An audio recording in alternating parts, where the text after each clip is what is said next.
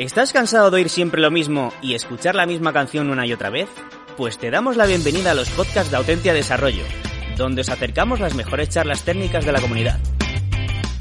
Ni monos ni lagartos. ¿Cómo hacer que tu producto sea increíble? Por Iñaki Gómez. En directo ahora mismo. Es que estéis todos bien, que la salud y todo esté. Me voy a presentar primero. Eh, me llamo Iñaki Gómez y soy diseñador de producto en Autentia y profesor del módulo de diseño centrado en el usuario en el Instituto Digital eh, de Negocio IBS.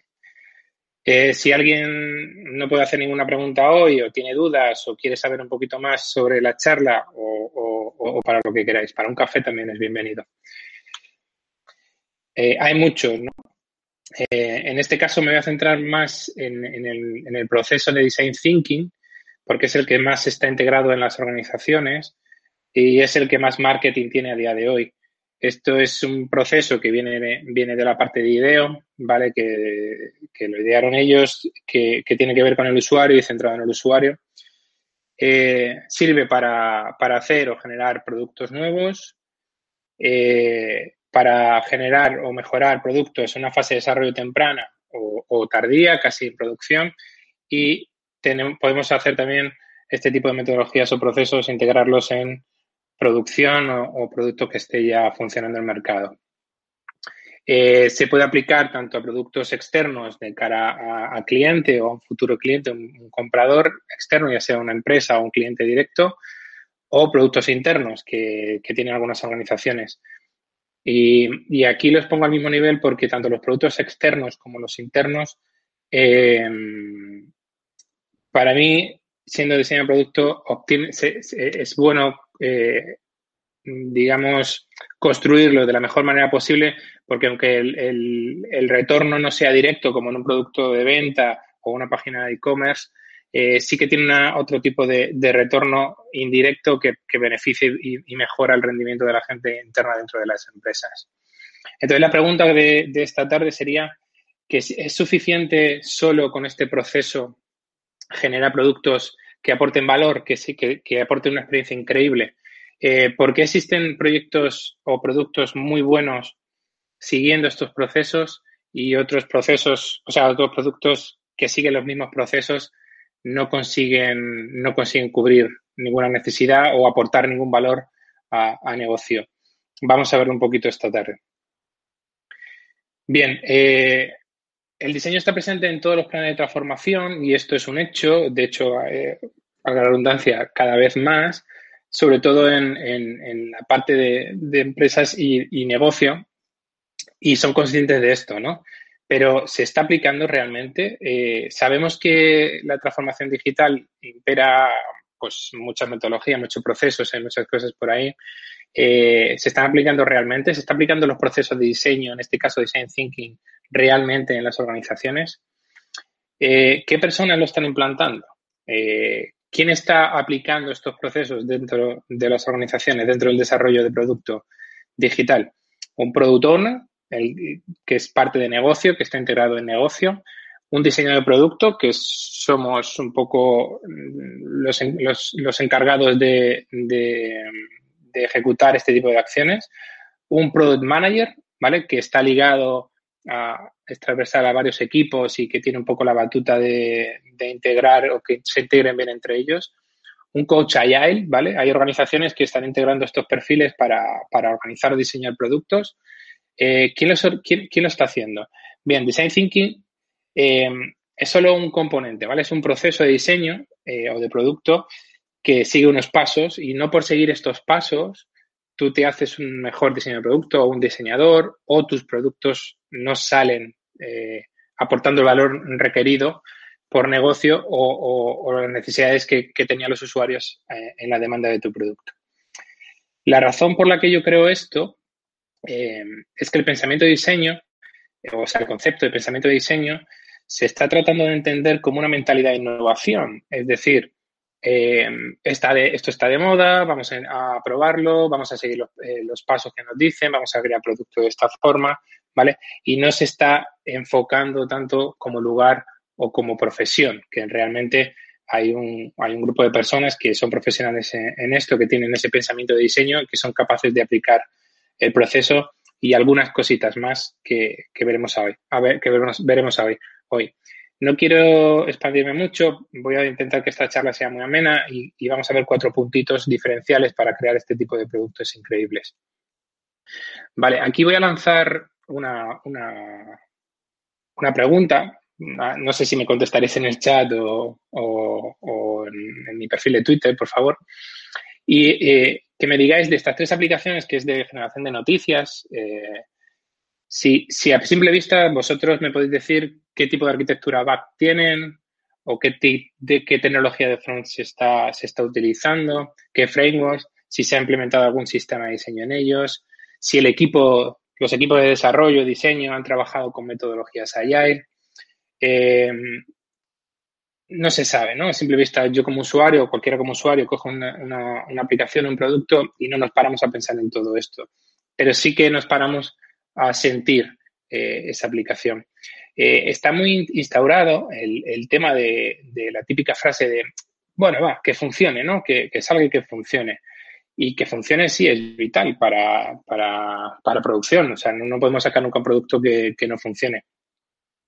Pero estamos en 2020 y, creo que ningún nicho de mercado se queda exento de ningún competidor o ninguna competencia, ¿vale? Todos tenemos que competir en, circunstancias con otro, con otra empresa o con otro producto y que funcione no es suficiente, ¿vale? Tiene que, tener algo más. Y ese algo más puede ser algo experiencial, eh, subjetivo, algo objetivo, eh, algo cualitativo, o sea, algo de sentimiento o algo que enamore al usuario, ¿vale? Y de estas tres, ¿cuál creéis que, tendrán éxito? O sea, sin, sin conocer, sin probarlas, sin nada o quién decide que tiene que, tiene que tener éxito una de estas aplicaciones. No, no se sabe, ¿no?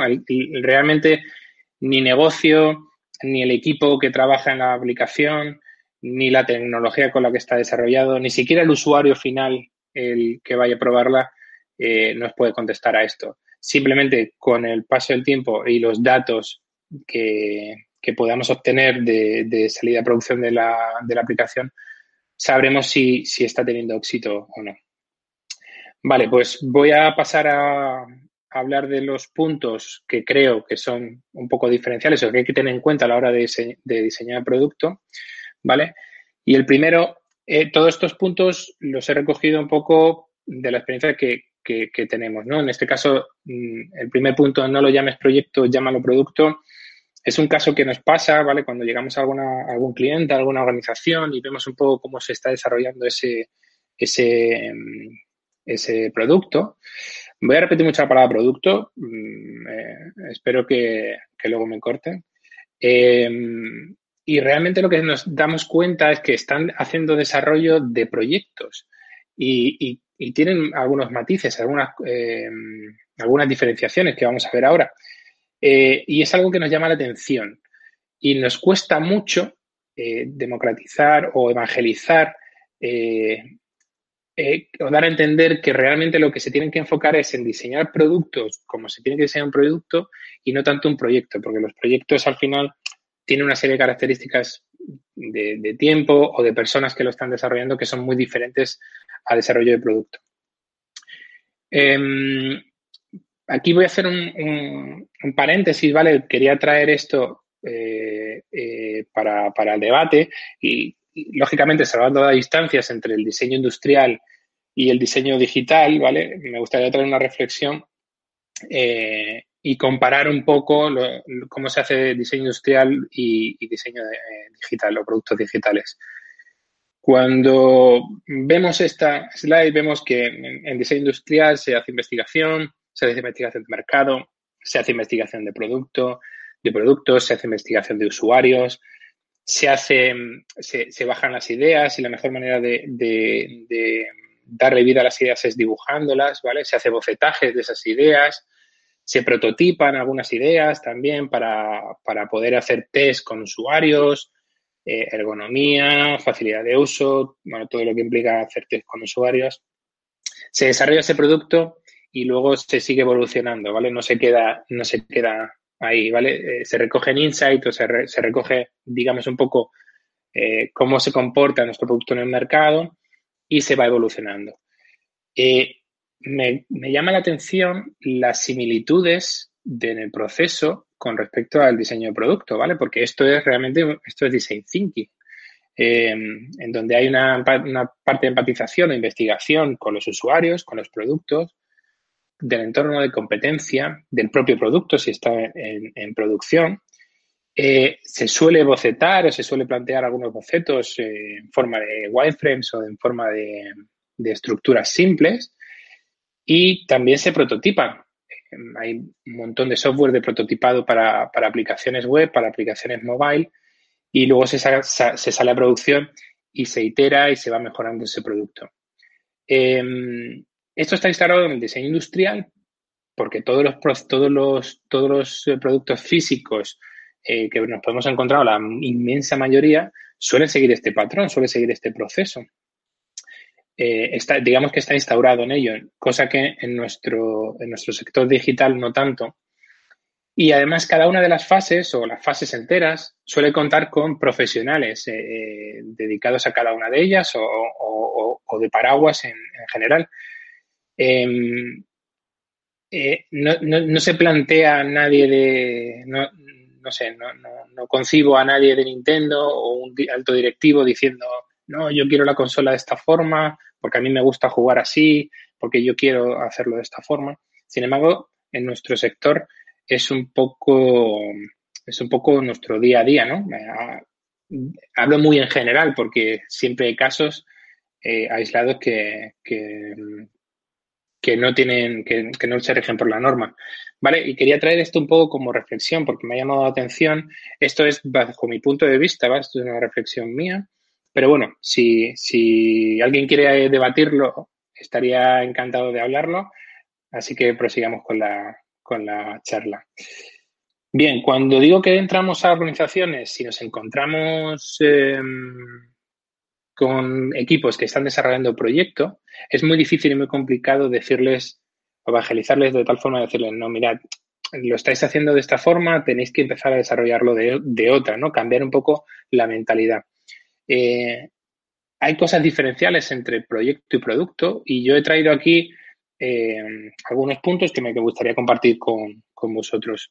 El primero de ellos es que hay un cambio de paradigma, ¿vale? Eh, antes se, se, hacía, se, se hacían los productos de tal manera que, que con el marketing o con la publicidad te lo, te lo vendían por los ojos y tú decías, vale, yo quiero y necesito ese producto, ¿vale? Se hacía que la gente quisiera cosas y ahora se hace totalmente al revés. Se hacen cosas que quiera la gente. Es decir, se busca una necesidad de, de la persona, de un nicho de usuarios o de un sector y se cubre, se intenta cubrir esa necesidad eh, con, con un producto digital o con un servicio, ¿vale? Este es el primer punto que intentamos transmitir, ¿vale? Oye, está cambiando las cosas y, tenemos que cambiar el punto de vista de desarrollo de, proyectos a, producto. Lógicamente, cuando, si cambia la forma de, hacer las cosas, cambian un poco los KPIs que teníamos antes. Antes solo estábamos eh, hablando de KPIs de negocio, ¿vale? En el que pues entraba un montón de cosas como métrica, growth hacking y todo, que cuál decía el negocio, pues yo quiero cumplir o mi objetivo es X. Y entonces solo se hacían acciones para cumplir ese KPI, ¿no? Y a día de hoy, si nosotros queremos saber y conocer las necesidades del usuario, necesitamos también conocer eh, esos KPI, ¿no? Necesitamos también entender esos indicadores clave de rendimiento que tienen los usuarios hacia nuestro producto. Bien, eh, también ha cambiado el input de información o el input de entrada de todas las funcionalidades. Casi siempre ha sido negocio o el product owner o, alguien que decide qué es lo que necesita su producto. Y, casi siempre ha venido, referenciado del conocimiento que tenía esa persona sobre su negocio, sobre su producto, sobre sus clientes. Y, está bien. Se generan una serie de ideas, unas funcionalidades y se terminaba en un proceso de desarrollo el cual se aplicaba al producto y se lanzaba producción. Pero ahora el input es diferente. Eh, el input no lo da el usuario, nos los da los insights que sacamos de, esa, de, una investigación que hacemos con ellos, ¿no? esos insights nos dan eh, problemas o necesidades que tienen y que nuestro producto debería cubrir. Eh, ojo con esto, porque no estoy diciendo que hagamos lo que el usuario pide, ¿vale? Eh, sino tenemos el ejemplo gráfico del coche de, Homer Simpson, ¿no? Que se le pide específicamente a un usuario que diseñe un producto, el cual, bueno, pues es desorbitado, sino que tenemos que entender al usuario en su contexto, ¿no? En el contexto de uso de nuestro producto. Em, si definimos ideas sin saber si aportamos valor, podemos no obtener muy buenos resultados. Es decir, tenemos que validar nuestras propuestas eh, de valor. En este segundo caso, cuando el input es el usuario, conseguimos cómo piensa, qué siente, qué necesita, solemos tirar ideas o sacar funcionalidades que mejoren esa experiencia de producto, esa experiencia de servicio y que haga cumplir con los KPIs de negocio, ¿vale? Y entonces va todo muy ligado. Si entendemos realmente lo que está sucediendo, podemos dar soluciones mm, más, bueno, a tiro hecho, no, más, más reales, ¿no?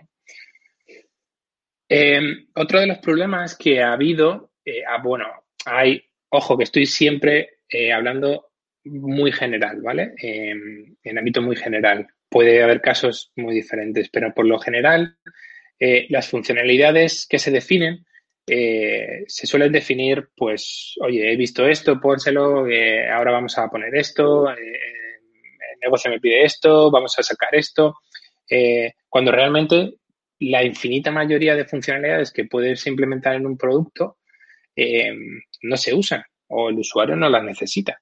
Eh, entonces, lo que tenemos que empezar a crear son funcionalidades que el usuario necesite, que el, usuario demande. Eh, porque todos tenemos ideas y todos sabemos generar y, crear cosas interesantes o, desarrollar innovación inteligente. Todos vemos, vemos ejemplos, todo el mundo eh, tenemos buenas ideas, pero realmente lo que tenemos que meter en el producto es lo que realmente nuestro usuario necesita. No, no lo que yo necesito, ni siquiera yo como equipo, ni siquiera el equipo que diga y defina las funcionalidades. Eh, lo tiene que decir los datos recogidos en la investigación de producto, de mercado y de usuario. ¿Vale? Eh, enfoques. Bueno, aquí me he traído un enfoque, ¿vale? Que es el enfoque centrado en el usuario, que se compone de ocho niveles. Hay, hay, hay mucho más por ahí. Eh, dentro de un enfoque de pronóstico, ¿vale? Bueno, tenemos diseños, eh, pensamiento sistémico o, innovación basada en, diseño. Este es importante, ¿vale? porque para crear un producto exitoso es importante entender cada nivel y ser capaz de ir moviéndose de izquierda a derecha sin esfuerzo. Es decir, eh, no tener todo eh, organizado antes de sacar el producto, porque una de las quejas también que tienen muchos, muchos negocios es, oye, es que si espero a que estés tres meses definiendo mi producto para luego sacarlo yo a producción, pues me pierdo mucho, ¿no? Entonces, ser capaz de moverte por estos diferentes niveles, eh, aceptando también las reglas de juego de, de negocio, es lo que diferencia muy mucho a, hacer un buen producto de un mal producto. Porque si solo estás mirando el panorama general, mm, ¿vale? Te perderás los pequeños detalles que causan los problemas, pero si solo te centras en los pequeños detalles, no verás cómo el trabajo que estás haciendo encaja en el sistema, ¿vale? Porque muchas veces una empresa o, una organización eh, eh, define un producto, pero se olvida de cómo se implementa con el resto de su ecosistema o de su sistema, o cómo, o cómo revierte en el ecosistema fuera, ¿no? En el contexto de uso eh, eh, cuando sale a producción. Entonces, moverse entre estos niveles es muy, muy, muy necesario. además, cada uno de ellos está interconectado y cada uno contribuye al éxito general del producto, ¿vale? Es decir, hay una frase que dice que necesitas mirar el bosque y también los árboles, ¿no? Hacer como un zoom in y zoom out, que esto viene más de diseño de producto, pero está bien para entender nuestro, nuestro sistema. No voy a incidir mucho en cada uno de ellos. El ecosistema básicamente es eh, eh, cómo va a convivir nuestro producto con todo el alrededor, todo el mundo, ¿vale? El ecosistema donde se mueve el usuario, que coincide con otros productos de otra competencia el sistema es más nuestro, más de, organización, ¿vale? Cómo va a convivir el nuevo producto o el, rediseño de ese producto con el resto de cosas que tenemos ya desarrolladas o cosas que queremos desarrollar. La estructura básicamente es eh, cómo va a estar organizado todo, ¿vale? Cómo se va a, navegar, cómo vamos a meter todo el, todo el contenido, lo que viene siendo arquitectura de información y todo esto. El, el, journey es eh, el, cómo se va a comportar el usuario, ¿vale? Con, mi producto, todo el viaje que va a hacer, todas las interacciones que va a tener con él, eh, la, ubicación mm, eh, no es ubicación en este caso, es el contexto de uso, ¿vale? Donde lo va a usar y cómo se va a usar ese, ese producto. La interfaz, bueno, pues aquí viene definido ya diseño UI o, o, front que pueden pueden darle mucho valor, las interacciones que puede tener, ¿vale? Pues que el sistema me esté en todo el rato diciendo lo que está pasando y lo que no está pasando, ¿vale? Para que el error, eh, que si se produce algún tipo de error, sea del sistema y no sea del propio usuario. Y luego los objetos mínimos con lo que construimos todo, ¿vale? Y aquí entraríamos, pues, en, en sistemas de diseño y cositas así. Vale, y última diferencia que veo entre producto y proyecto es el tiempo, ¿vale? Em, hay una frase que he cogido de, Everett Rogers que además, bueno, no la he cogido de él porque tiene algunos libros, la he cogido de, una charla que vi hace poco, me pareció súper interesante sobre eh, la marca y el tiempo, y que dice que el tiempo condiciona si un producto o servicio tiene sentido. Y esto es cierto. Digamos que el tiempo es una variable que condiciona lo que sentimos con el producto o servicio en, un momento dado, ¿no? O sea, todos los productos van evolucionando. Eh, continuar con el desarrollo y adaptarlo al mercado según el tiempo en el que yo vivo o en el que se vive, te permite tener una ventaja competitiva sobre el resto brutal. Es decir, si, si estoy al día de las tendencias también y sé leer un poco lo que está demandando más los usuarios, puedo iterar y, y ganar, bueno, en este caso, aportar más valor que la competencia. Para hacer un producto y no un proyecto tenemos que tener siempre, siempre, siempre tres pilares, ¿no? Tres verticales a tener en cuenta. Eh, eh, tener siempre en cuenta las demandas y problemas que tiene negocio, ¿vale? Para eso se definen también unas métricas, unos KPIs de negocio para, poder llegar a, un objetivo. Eh, la tecnología, ¿vale? Que estemos usando, que no sea, pues, eh, bueno, pues eh, hay, mucho desarrollador que, es súper bueno quiere implementar cosas eh, muy actuales o cosas muy disruptivas que a lo mejor no encajan con los tiempos que marca negocio. También el usuario, tenemos que entender a ese usuario que va a utilizar nuestro producto. vale, perdonad, es que me están escribiendo. Em, y tenemos que ir digamos, reorganizando siempre las demandas de cada uno, de cada pata, ¿no? El eh, negocio muchas veces eh, pedirá muchas cosas y a lo mejor no encajarán dentro de la, de, a lo mejor de todo el proceso de desarrollo o toda la, toda la metodología ya que hayamos planteado para desarrollar el producto. Em, los usuarios a lo mejor están demandando demasiadas cosas y demasiadas funcionalidades y no podemos darle todas, o tecnología está intentando implementar, lo que, como decía antes, algún tipo de tecnología eh, que no encaja con, la línea de negocio. Y con estas tres patas, ¿vale? Eh, encajándolas bien, conseguiremos un, buen producto. Y esto es muy diferente a, proyecto, porque básicamente cuando se, desarrolla proyecto no se tiene en cuenta el, usuario y se tienen todas siempre en cuenta la demanda de, negocio. Y aquí es, es, bueno eh, que tengamos en cuenta esta demanda, porque si, si negocio pide una cosa que no está dentro de los objetivos y que los usuarios no van a entender, se ve perjudicado en la rentabilidad que puede tener, ¿no? En las ventas que puede tener sobre el producto. Entonces, si, si sacamos y conocemos esos, esos datos, es mucho más fácil luego una toma de decisión por parte del negocio a la hora de implementar funcionalidades. Bien, punto dos. No sé si voy bien de tiempo. Eh, las ideas sin control no sirven de nada. Esto es un poco lo que comentaba antes, ¿no? Eh, todo el mundo sabemos, tenemos ideas y todo el mundo sabemos mm, hacer sesiones de brainstorming porque creemos que las, nuestras ideas son siempre las mejores y las de los demás, pues no. Básicamente es eso. Eh, siempre que se tienen ideas, eh, se tienen que tener de una manera razonada, ¿no? Una manera eh, que aporte valor necesario a, algo, ¿no? A una solución. Entonces, imaginemos que tenemos en, un desarrollo de producto eh, o servicio una idea, ¿no? Estas ideas normalmente se canalizan por un funnel en el cual, bueno, pues hay unos principios de corte, pues bien sea personas técnicas o personas que tengan que, aportar algo a esas ideas y de ahí se sacan unas funcionalidades, ¿vale? Que se estructuran en, en, un backlog y se, y se empiezan a desarrollar eh, según criterio de priorización de cliente. Pero esa, esa idea por sí sola eh, carece de nada, simplemente es una idea. No sabemos si va a aportar, eh, va a aportar alguna solución o va a. Sí, no va a aportar alguna solución y además, ¿quién la define? ¿Quién dice que una idea es buena eh, en, este, en este proceso? Creo que para ello tenemos que meter un nuevo, una nueva dimensión, una nueva dimensión de juicio o criterio, ¿vale?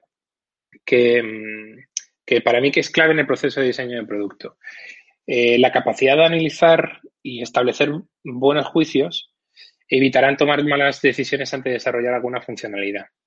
Es decir, si nosotros contemplamos que la idea puede ser buena desde un juicio eh, de experiencia o de conocimiento, nos estamos ahorrando mucho. Si además tenemos un juicio y criterio basado en datos, es decir, pues, eh, pues seguramente y es mala, seguramente no llegue nunca a ser funcionalidad. Y esto es clave, ¿vale? Porque así evitamos, como hemos visto en el slide eh, anterior, de tener una navaja suiza inmensa de funcionalidades para el usuario cuando solo necesita unas pocas. Bien, ¿qué se necesita para, para tener esta nueva dimensión? Cuando intentamos juzgar algo, eh, en realidad no estamos comparando, nos estamos comparando con algún tipo de conocimiento en nuestra mente con los criterios establecidos que teníamos, es decir, una vivencia que hemos tenido. Intentamos decir, vale, yo he visto esto, yo creo que esto podría, yo pienso que, y, se cae en el error, incluso yo muchas veces, en, ponernos en la piel del usuario. Nosotros, yo no soy el usuario, yo no sé lo que quiere, lo que necesita. Yo puedo saber, por alguna vivencia que he tenido o por alguna experiencia con otro producto con el que he trabajado, si la implementación de un formulario, por poner algún ejemplo, es bueno o es malo, pero porque hay unos criterios ya marcados. Pero si además contemplo unos datos eh, de uso, pues puedo mejorar esa idea y puedo darle valor. Em, el primer punto es el conocimiento. Y esto, el conocimiento es, lo que estaba, estaba, hablando antes y es, tiene mucho peso, el, conocimiento que yo pueda tener, que yo pueda tener tanto de mi producto como de mi mercado, como de mis clientes pero el conocimiento está directamente ligado con el contexto del proyecto y por eso lo limita, porque estamos muy, muy enfocados a ello. Limita las situaciones a partir de las cuales nosotros tomamos decisiones que creemos que pueden resolver el problema, porque vuelvo a lo mismo, creemos que por nuestro conocimiento la solución que te estoy dando es la buena. Vale, podemos pasar ideas con este juicio, ese criterio de conocimiento, que luego validaremos en una parte de, de test o de prototipado antes de lanzar la funcionalidad. Pero bueno, puede pasar, pero también se puede quedar, ¿vale? Porque tenemos ese, ese criterio, ese juicio sobre el conocimiento. Luego tenemos las métricas, ¿no? Entender a los usuarios y nuestro producto en su contexto de uso. Y estos son los datos, el Data Driven System. Esto es esencial. En, según qué, en qué momento estemos desarrollando producto, pues eh, usaremos datos cuantitativos o datos cualitativos y obtendremos, perdón, esos datos, el cual nos, nos harán eh, tomar decisiones de mejora. Y esto es muy relevante porque yo puedo decirte que poniendo tres campos vamos a mejorar la conversión, pero si poniendo cinco los datos que, que arrojan son mucho mejores de, de, lo que yo decía, yo contra eso ya no tengo nada que pelear, porque los datos me están diciendo que no es así. Eh, es muy importante tener estas métricas, eh, o sea, estos datos y sobre todo unas métricas de objetivo de KPIs definidos para saber si realmente lo que estamos, las soluciones que estamos dando al usuario eh, cumplen los objetivos. O sea, no, sabemos si hemos llegado al destino si no fijamos un destino antes. yo no sé si mi, idea que ha aportado 500 nuevos leads a, la base de datos ha sido un éxito porque a lo mejor el, objetivo era, era otro o el, no, o el objetivo no lo había marcado. A lo mejor el éxito hubiera sido 100, a lo mejor el éxito hubiera sido 1000 y me he quedado a la mitad. Entonces, tenemos que definir bien unas métricas a la hora de probar eh, funcionalidades. Y como decía antes, bueno, pues los datos no mejoran la toma de decisiones que podamos tener. Lo he intentado resumir en una fórmula, ¿vale? Patente en curso, por si alguien está intentando agenciársela. Em, creo que para obtener la funcionalidad óptima, eh, uy, perdonad, que me, deja el punto 3. Em, eh, otro punto muy, muy importante, y esto ya me compete un poco a mí, eh, digamos que hablamos de mi libro, es la experiencia que puedo tener o podemos tener en el diseño de productos que adquirimos tanto con la práctica como de manera capacitativa. Y esto es esencial, es lo, que comentaba antes. No por que yo siga un proceso de diseño va a salir un producto bueno. Necesito a alguien que me diga eh, o un diseñador de producto que me diga en todo momento si lo estoy haciendo bien o lo estoy haciendo mal, que aporte algo más que simplemente unos pasos a seguir. Siempre me gusta poner un ejemplo de la receta, eh, en la cual, bueno, pues yo tengo ahí un libro de, recetas, voy a hacer un poco de publicidad de Carlos Arguiñana y, yo puedo seguir los pasos de Carlos, eh, es que lo conozco, pero no me va a salir nunca la receta como Carlos Arguiñano, porque no tengo la experiencia que tiene él, no tengo el, grado de desarrollo. Si me encuentro un problema haciendo la receta, no tengo el expertise o la experiencia de cambiar algo, modificar algo en el momento, ¿no? Pues esto es un poco lo que creo que se necesita también para tener este, este, este nivel nuevo de, criterio, ¿no? De juicio. Y ahora sí, volvemos a la, a la receta o a la fórmula y creo que para tener una funcionalidad óptima se necesita por un lado, tener datos de una investigación, ya sea eh, al inicio del proceso, durante el proceso o, cuando el producto está en la calle. Alguien con experiencia profesional que, me dé eh, ese, ese juicio, ese criterio de valor y sobre todo pensamiento de diseño. Estamos hablando de design thinking y design thinking quiere decir un poco eso, ¿no? Tener ese pensamiento de diseño o de diseñador que, que te hace ver las cosas un poco diferentes, ¿no? Que te sale, que sales, te, hace salir un poco del, de la zona de confort. Em, este juicio, ¿vale? Eh, que se aplica a la idea en este nuevo nivel, eh, se, se, aplica en todas las fases, ¿vale? Cuando imaginamos, cuando dibujamos o cuando estamos desarrollando, porque esto, ojo, se aplica a todos los niveles, todos los equipos, todo el personal. Eh, esto no tiene ningún, ningún, ningún tipo de, de, criba. Debemos juzgar con nuestra experiencia y con el conocimiento del usuario que hemos descubierto durante la fase de investigación, ¿vale? Es un poco lo que decía antes. Y los procesos de diseño de productos, de productos sirven para resolver problemas, pero si no sabemos cuáles son esos problemas, es decir, no, no lo marcamos antes, no podremos definir buenas ideas. Y esto es importantísimo. Vale, voy a acelerar un poco. Tercer punto que creo indispensable, el rol de usabilidad. Esto es algo que me acabo de inventar, ¿no? Hoy. Em, eh, si hay alguien aquí que está viendo la charla o, la va a ver alguien de negocio, ¿vale? He traído un pequeño ejemplo de cómo la usabilidad tiene una, una implicación directa en el retorno de, de, negocio, el retorno de una empresa. Bueno, no, no, voy a entrar en, lo que es la usabilidad o las características que la definen. Eh, y además la usabilidad es una parte, una variable dentro del proceso de experiencia de usuario. está diseño de interacción, eh, tenemos arquitectura de información, tenemos prototipado, o sea, diseño de UI. Hay muchas cosas, muchas variables, pero en este, en este caso voy a, hacer, a dar un ejemplo de usabilidad eh, muy concreto.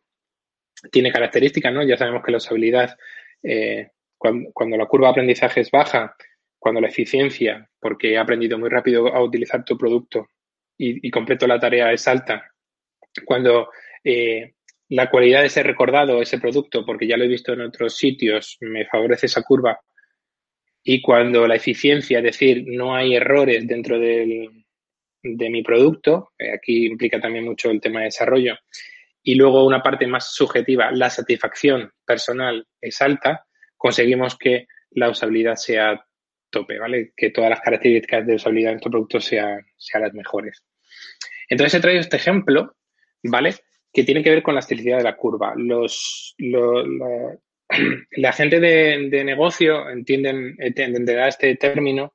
Si, no he puesto un, pequeño literal ahí, porque a mí también se me hace un poco.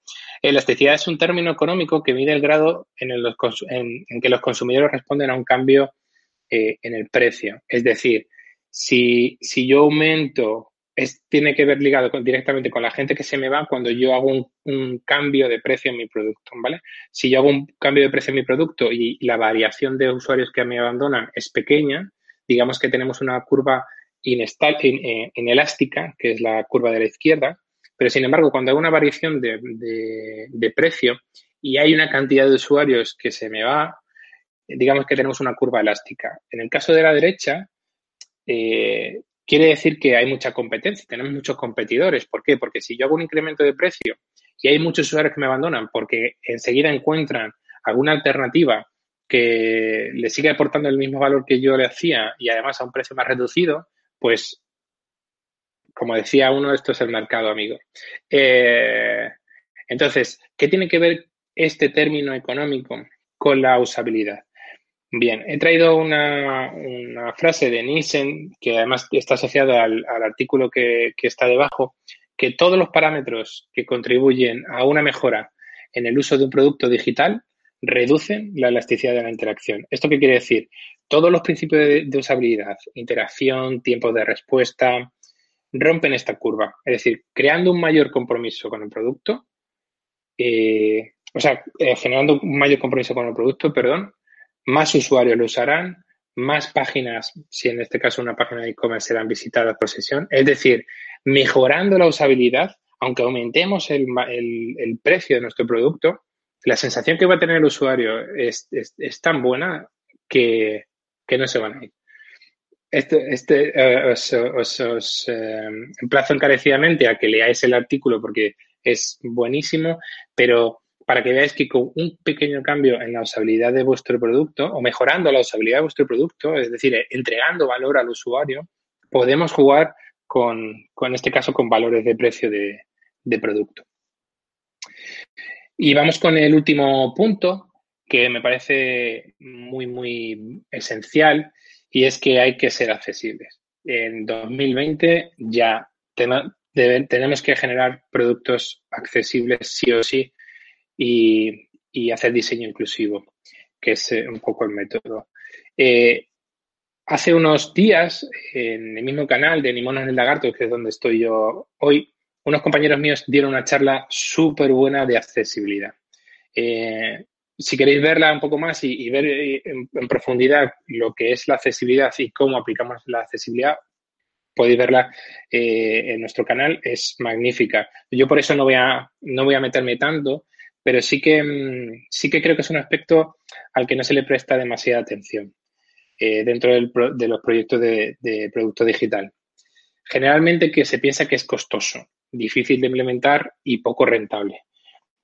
Esto, bueno, pues eh, no es del todo cierto, ¿vale? La accesibilidad mejora mucho, mucho, o sea, mejora la experiencia de todos los usuarios, no solo de la, de la de los usuarios a los que, que tienen algún tipo de discapacidad. Esto es un, mito. Es más, si nosotros desarrollamos algo para que una persona con alguna clase de discapacidad o limitación, eh, ya sea temporal eh, o perpetua o, algo, lo pueda usar, eso se expande a todos los demás usuarios, porque todos los demás usuarios sí que podrían utilizarla.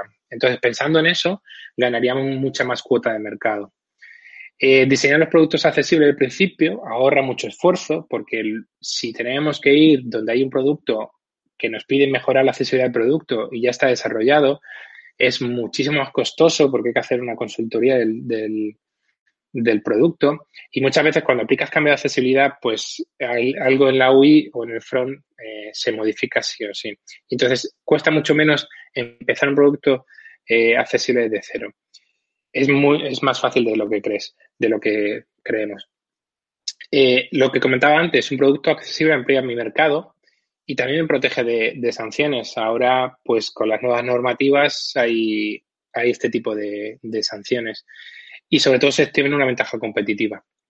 No solo de cara a la galería, no solo dentro de la, de la eh, bueno, de la, sí, iba a decir algo, pero viene después en la siguiente slide. Eh, sentir una ventaja competitiva porque somos capaces de llegar a más gente y, además nuestro producto es mucho más fácil de usar y de comprender. Entonces ganamos, podemos ganar cuota de mercado ahí.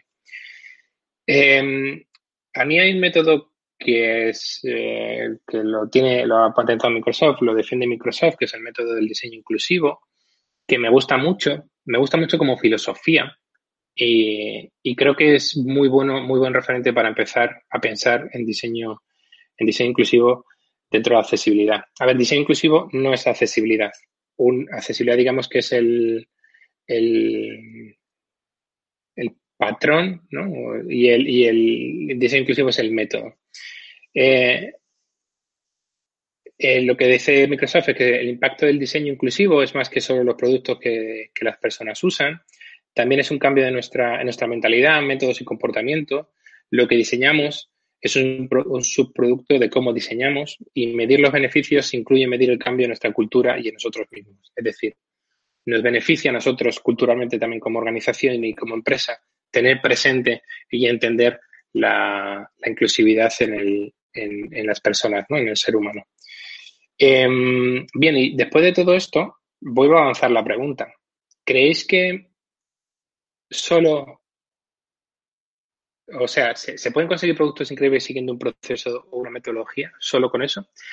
Eh, yo he dado aquí cuatro puntos, pero hay más. Eh, yo creo que no, no es suficiente. Eh, aunque, aunque está muy integrado y además no se está implementando del todo bien, creo que hay, hay muchas más cositas alrededor de un buen producto que lo hacen definitorio. Eh, o lo hace muy diferente a la competencia, ¿vale? Que tiene un grado de innovación bastante alto. Entonces, por, por, por un poco por resumir un poco la charla, eh, creo que lo mejor que se puede hacer, unos consejos que, que puedo dar, es que desarrollemos productos y no desarrollemos proyectos, que planteemos soluciones y funcionalidades basadas en experiencias y datos, ¿vale? Que no digamos, es que he visto esta idea, es magnífica y, se, y lo va a petar, la experiencia de uso de los usuarios con tu producto será clave para obtener resultados positivos de cara a, negocio, de cara a KPIs de negocio. Y hacer productos accesibles aporta muchísimo valor, muchísimo valor. Y si, estáis, estáis desarrollando producto, queréis desarrollar producto, tener presente una cosa, que no hay una segunda oportunidad para una primera impresión. Eh, así que yo lo dejo aquí. Gracias por, por la paciencia. No sé cuánta gente queda, espero que quede mucha. Y si tenéis algunas preguntas o lo que sea, eh, dejarlas en el chat y las voy contestando, ¿vale? Vale. Vale, aquí me dice Federico, pregunta, em, al diseñar producto digital, ¿puede ser que no se metan los datos tras hacer una funcionalidad en el loop de creación del producto y por eso sacamos tanta funcionalidad que luego no quitamos? Eh, sí, porque además, eh, cuando ya está implementada una funcionalidad, eh, ya está implementada. Es decir, para cambiar una funcionalidad implementada, mm, tienes que volver a, parametrizar esa funcionalidad, a ver si está funcionando, valga la redundancia, bien, y, dar datos para decir, mira, tenemos que cambiarla o tenemos que quitarla. Em, si he entendido bien la pregunta, creo que, va por ahí. Em, eso es. Eh, al, no, al no medirla, al no saber si es, buena y nos va a aportar un, valor, eh, simplemente se queda y, y vamos acumulando funcionalidades.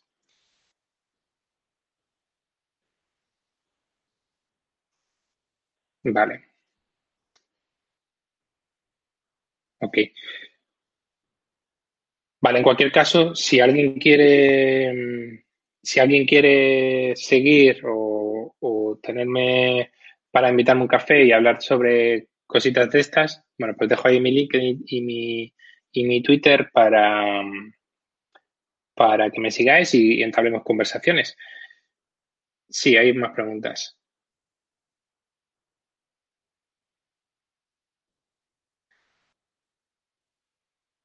Dice, sí, David dice, eh, si te sientes orgulloso de tu producto, es que ha salido tarde.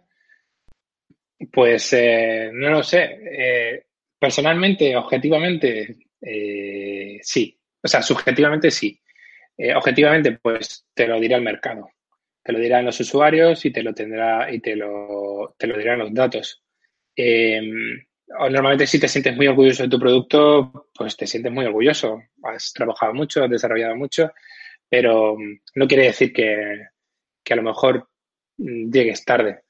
Mm, a lo mejor va más porque le has dado tantas vueltas que, que has salido tarde a producción pues hombre, si hay alguien que te ha pasado por la derecha, te, te ha adelantado por la derecha, pues sí, ha llegado, ha llegado tarde. Pero bueno, normalmente si te sientes orgulloso de tu, de tu producto, eh, no tiene por qué estar ligado al fracaso. Vale, Federico dice, el costo, el costo de hacerla, ¿dónde quedan los test AB? Pues eh, cuando quieras probar algo. Em, en cualquier momento eh, de, producto, eh, ya sea en fase de desarrollo o en producción, puedes hacerte, te sabe. Eh, es costo, costo, el costo de hacerla.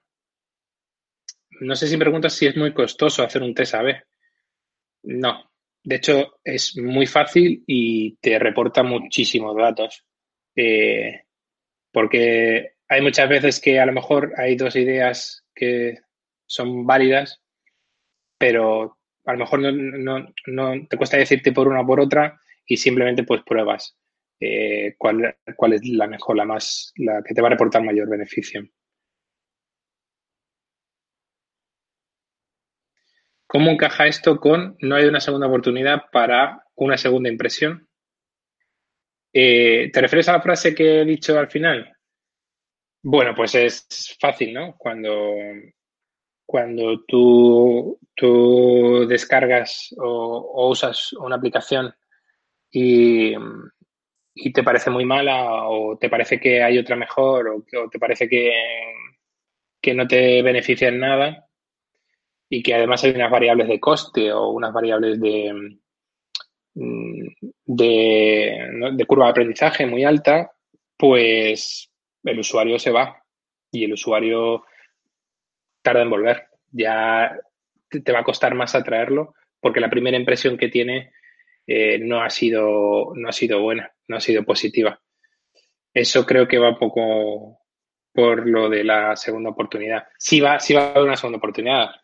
Es un poco exagerado, pero, pero va a costar mucho más eh, eh, decir al usuario que has mejorado tu producto.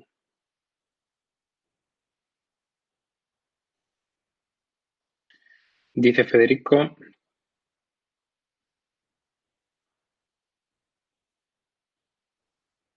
No, no entiendo, Fede o Federico, la, la pregunta.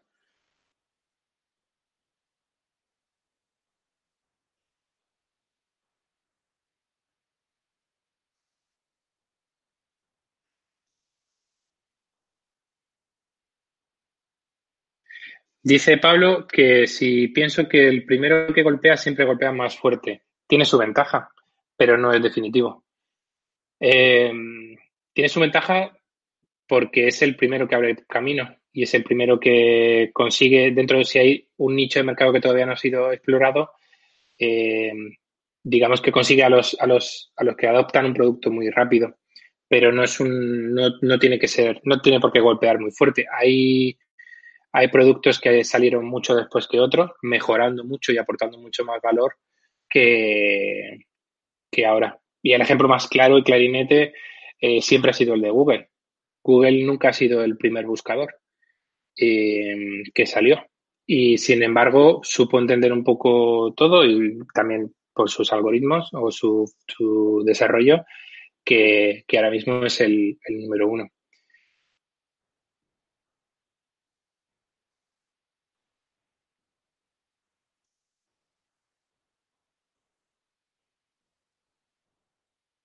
Los ejemplos que dice Pablo es WhatsApp y, Telegram. Bueno, eh, esto depende. Eh, Telegram tiene un mercado menos europeo y WhatsApp tiene un mercado más europeo o no que los usuarios sean diferentes, sino que, bueno, tienen cada uno su nicho de mercado y además Telegram se usa para unas cosas mm, que sí son un poco diferentes a la de WhatsApp. De hecho, WhatsApp ha ido implementando también cosas de Telegram que ha ido sacando y Telegram ha ido implementando cosas que ha ido sacando WhatsApp. Eh, no lo sé. Pero si me, te puedo decir, la, aplicación de mensajería número uno no es ni WhatsApp ni, ni, Telegram. Si recuerdo los datos, es una China, es la que usan en China, por, por volumen de por volumen de, mm, de usuarios y volumen de, de mensajes.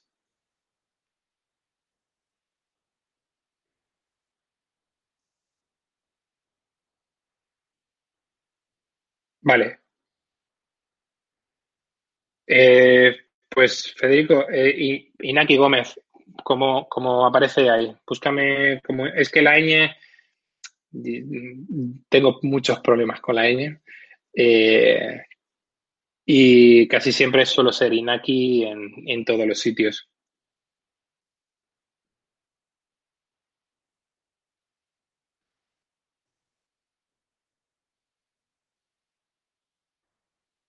Vale, dice David.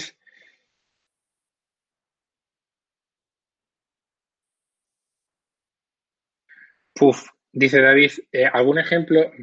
Estáis troliles. ¿Algún ejemplo de un producto que lo pete y que creas que no cuida la experiencia de usuario? U otro que lo pete y que la cuide. A ver, em, hay aplicaciones, es que voy a tener que tirar de clichés em, y hacer referencia y publicidad, pero por ejemplo, Renfe, em, ¿desde dónde puedes comprar más tickets o más billetes para la AVE?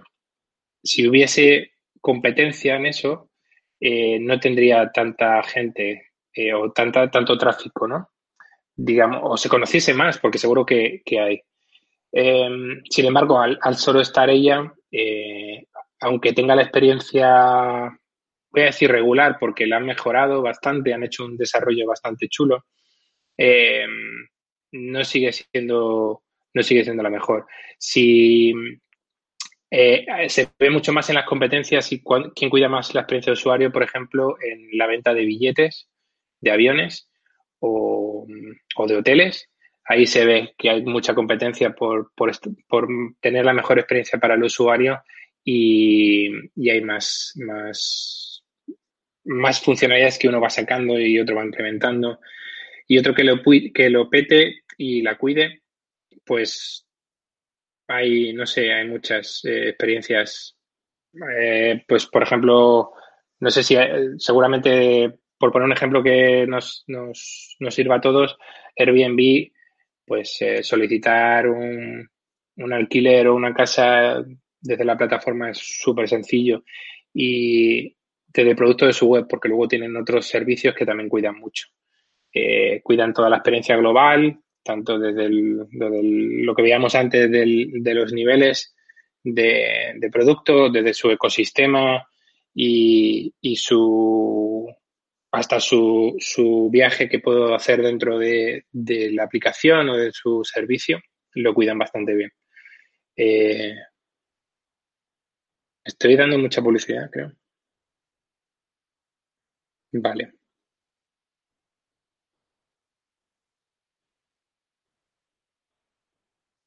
Vale. Vale, si no tenemos más por aquí, chicos.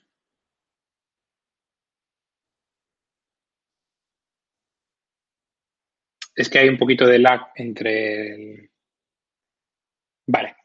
Pues nada, me dicen que ya está. Eh, nada, otra vez, muchas gracias a todos por, el tiempo, por la paciencia. Eh, esto se, ha grabado, lo podéis disfrutar luego, sorpresa, es un spoiler al final. Em, si, por si queréis ver otra vez la charla, y ya digo, si, si alguien está interesado en continuar con el debate, pues estaría encantado de hablar con él. Muchas gracias a todos.